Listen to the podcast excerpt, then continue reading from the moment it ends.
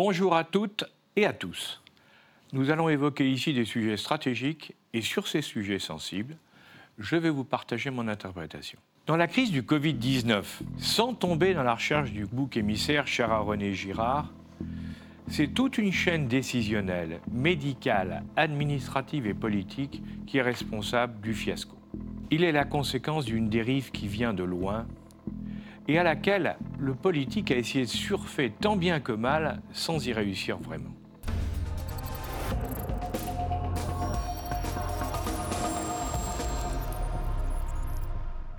Après la grippe asiatique de 1957, qui fit 100 000 morts en France, et celle de 1969, qui en fit 31 000, et pour lesquelles il n'y eut aucun confinement, nous avons été confrontés à celle du SRAS et du H1N1.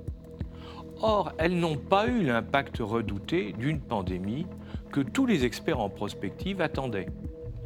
Du coup, nous avons cru que nous maîtrisions ce type de risque et qu'il n'était pas nécessaire de s'en protéger sérieusement. À l'opposé des mesures de précaution prônées en son temps par la ministre Roselyne Bachelot, à laquelle les faits donnent raison aujourd'hui, notre administration technocratique et un pouvoir trop éloigné de la population ont privilégié des retours sur investissement plus rentables au plan politique ou financier au détriment de la santé publique de nos concitoyens. Il n'a été tenu aucun compte des études prospectives françaises et étrangères et même des livres blancs de la défense nationale, il y en a eu deux, qui annonçaient comme risque majeur une pandémie par virus. Les décisions préconisées en 2012 par le secrétariat général de la Défense nationale puis toute la chaîne sanitaire sur le stock de masques, comme la réduction progressive en 15 ans de 15% des lits dans les hôpitaux, dont, entre parenthèses, le problème des urgences ou des infirmières n'était qu'une partie émergée de l'iceberg, en sont une démonstration évidente parmi d'autres. D'un autre côté, nous avons péché par présomption en n'anticipant pas la suite dès que la pandémie a été avérée en Asie qu'il soit issu du marché vivant de Wuhan ou du laboratoire P4 fourni par la France, nous avons eu les premières informations sur le type de virus et sa capacité de contagion par les Chinois et par l'OMS dès le début janvier. Alors que certains pays européens et asiatiques s'équipaient en urgence pour piloter la crise, nous avons attendu trop tard en présumant nos capacités techniques par suite du blocage bureaucratique d'une bonne partie de la chaîne décisionnelle française. Par comparaison, l'Allemagne, qui avait fait en 2018 un exercice en grandeur réelle, annonçait la mise au point d'un test dans la deuxième partie de janvier, complétait son niveau de masque et renforçait sa capacité de 20 000 lits disponibles en réanimation par la réquisition et l'équipement de salles de sport prévues chacune pour 100 lits de plus. Alors quand on voit ça, on peut le comparer avec la France, qui en pleine crise d'insuffisance de lits et d'appareils respiratoires, a mis 10 jours pour déployer un hôpital militaire de campagne de 30 lits, avant d'organiser le transfert de plus de 600 malades vers d'autres hôpitaux publics, sélectionnés dans toute la France et vers des pays limitrophes.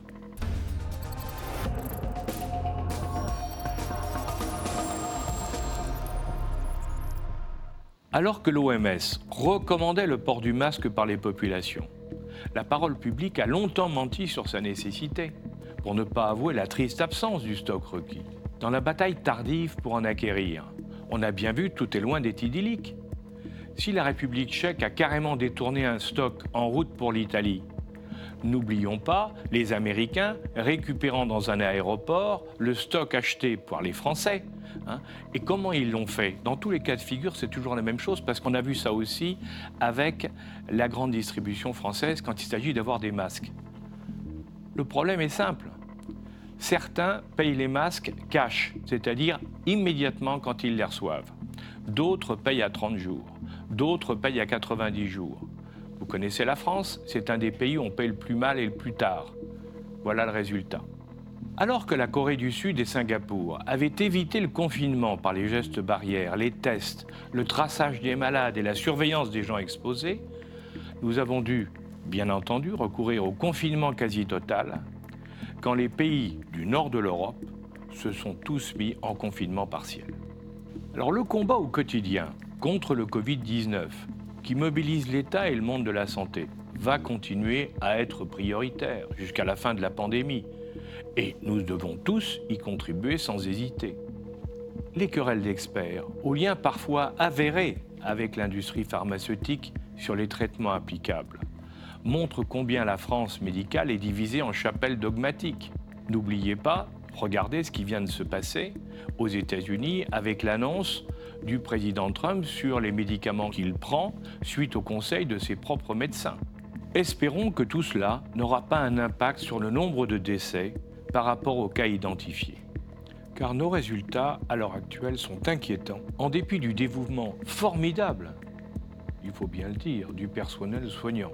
Dans le pays du principe de précaution, la décision de confinement s'imposait compte tenu du manque de matériel permettant d'autres solutions.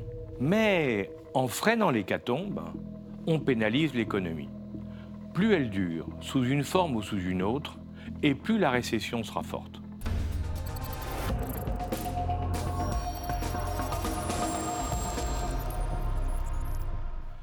Nous avons connu ces derniers temps des crises économiques.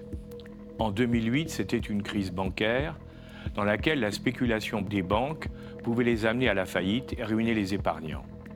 En 2018, on l'a eu la gilet jaune.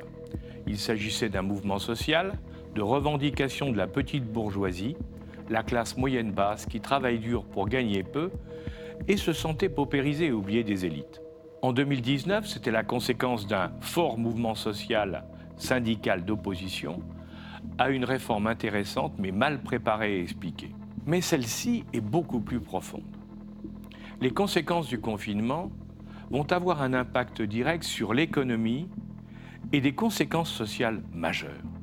Même si le télétravail a permis de conserver un volume d'activité, la baisse de la production et le ralentissement des échanges est énorme. Et il va pénaliser durablement notre pays. Nous aurons cette année d'après mes calculs, en prenant les chiffres des différents systèmes économiques et des conseillers économiques français et étrangers, nous aurons une récession proche de 10%, soit deux fois plus forte que nos voisins allemands, qui sont les grands gagnants européens de cette crise. Le gouvernement essaie de répondre au mieux aux problèmes de survie des entreprises de toute taille et des citoyens de tous ordres, en passant d'un État libéral à une économie administrée. Mais malgré tous ces efforts, cela va s'accompagner inévitablement de faillites d'entreprises de toute taille, avec les problèmes d'emploi qui en écoulent, dans un environnement qui va être inflationniste pour le pouvoir d'achat des Français. Notre déficit étant beaucoup plus important et l'imposition fiscale à un niveau particulièrement élevé pour un pays européen, il va falloir faire des économies. En dépit des largesses actuelles, l'État ne pourra plus être l'État-providence que nous avons connu. Le temps de retrouver notre niveau actuel, il va falloir faire des choix courageux qui seront forcément mal vécus. Et la pression sociale va être terrible. De surcroît, la valorisation de nos entreprises étant réduite du fait de la crise, il va falloir empêcher les grands prédateurs internationaux de venir faire leur marché à bas prix, car la tentation est forte. Nous savions depuis 20 ans qu'il existait une coupure entre le sud, le nord et l'est de l'Europe. La crise l'a malheureusement confirmé avec l'abandon du sud à son triste sort, qui était déjà dans la logique vue pour les migrants. Il n'est pas étonnant que les pays du nord, qui ont moins confiné et vont repartir plus vite, n'aient pas voulu financer des coronabondes pour aider les pays du sud qui vont mettre plusieurs années à récupérer. Devant l'incapacité de coordonner une solidarité européenne qui reste à l'heure, la présidente de la Commission s'est vue obligée de s'excuser envers l'Italie.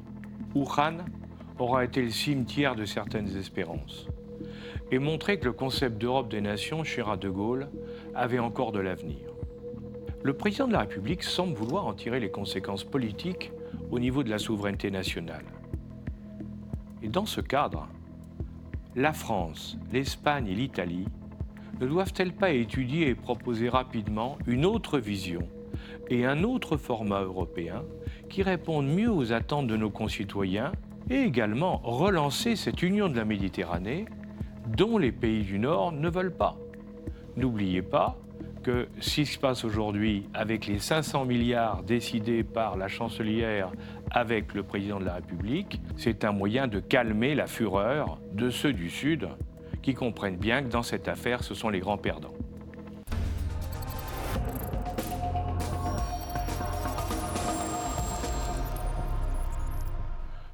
Plus les êtres humains se regroupent, plus les risques d'épidémie sont élevés. Quand la circulation mondiale est importante grâce au transport, eh bien on rentre dans les pandémies. Et cette crise est loin d'être la pire de notre histoire.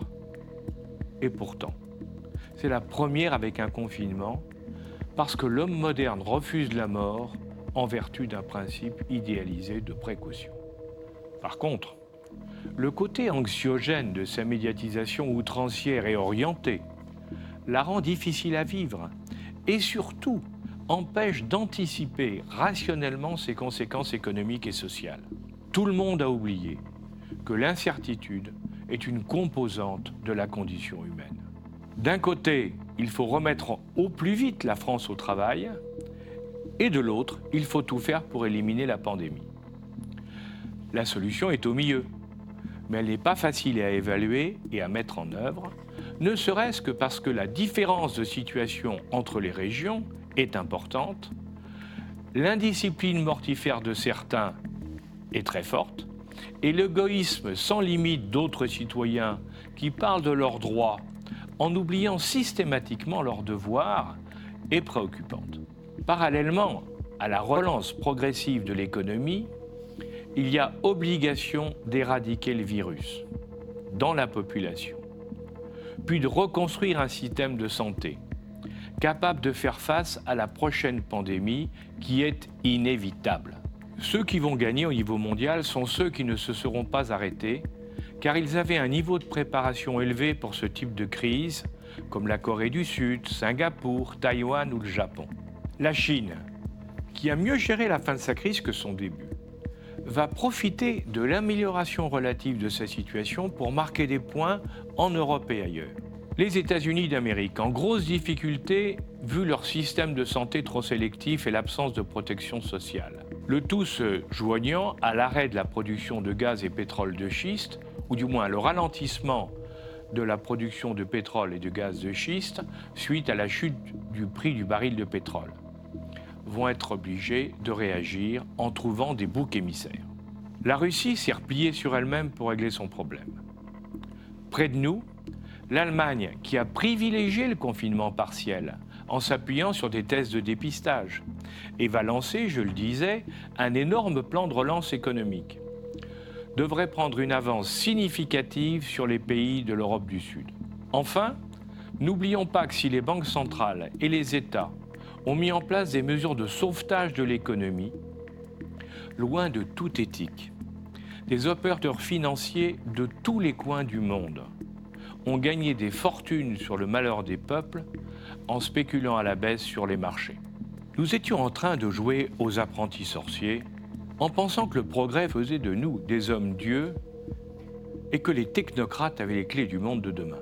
Les conséquences de la crise obligent à repenser nos modèles.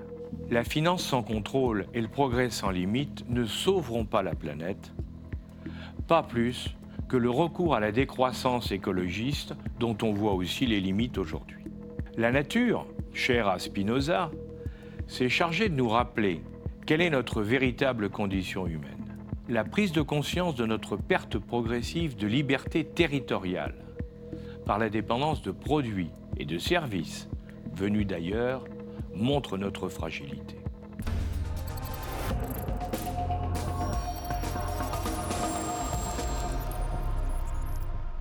Espérons que tous ceux qui ont un rôle dans la recherche et l'action politique, économique ou sociale analysent froidement la situation dans tous les domaines en regardant ce qui a marché et ce qui n'a pas marché. Ils auront à définir les contours d'une nouvelle politique, plus humaine, plus sociale, plus territoriale, et moins financière. Pour sortir des modèles remarquables conceptuellement, mais inadaptés à la réalité, dont on nous abreuve ces dernières années, il faut tourner le dos à ce que Finkelkraut appelle la bêtise de l'intelligence. Pour retrouver les bases de la sagesse populaire s'appuyant sur la souveraineté. Tout n'est pas régulé par l'économie de marché. Il va falloir apprendre à gérer dans le temps la discontinuité qui crée l'angoisse, mais aussi les opportunités. Après une période d'ubris où la planète nous paraissait petite et nos pouvoirs sans limite, la crise va ramener tout le monde à une réalité incontournable. Nous étions dans une fuite en avant, privilégiant le paraître au détriment de l'être, sans tomber dans une paranoïa écologique ou collapsologique, qui est l'autre phase des excès de la finance ou du progrès. Il est évident que la crise économique et ses conséquences sociales obligent à nous remettre en cause. La découverte du télétravail, l'intérêt de consommer des produits locaux disponibles au lieu d'aller les chercher au bout du monde, le besoin de solidarité qui s'oppose aux incivilités et au communautarisme, vont faire évoluer une population qui a découvert qu'elle était mortelle. La démonstration que les gens sont capables de travailler chez eux, comme dans l'entreprise, aura des conséquences sur les organisations les niveaux de responsabilité et l'utilisation des moyens de transport.